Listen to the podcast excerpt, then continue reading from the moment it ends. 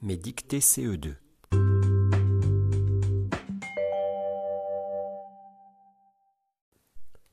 Il voyageait beaucoup pour son sport. Point. Aujourd'hui, virgule, il est affaibli et a beaucoup de points douloureux dans son corps et ne se déplace plus.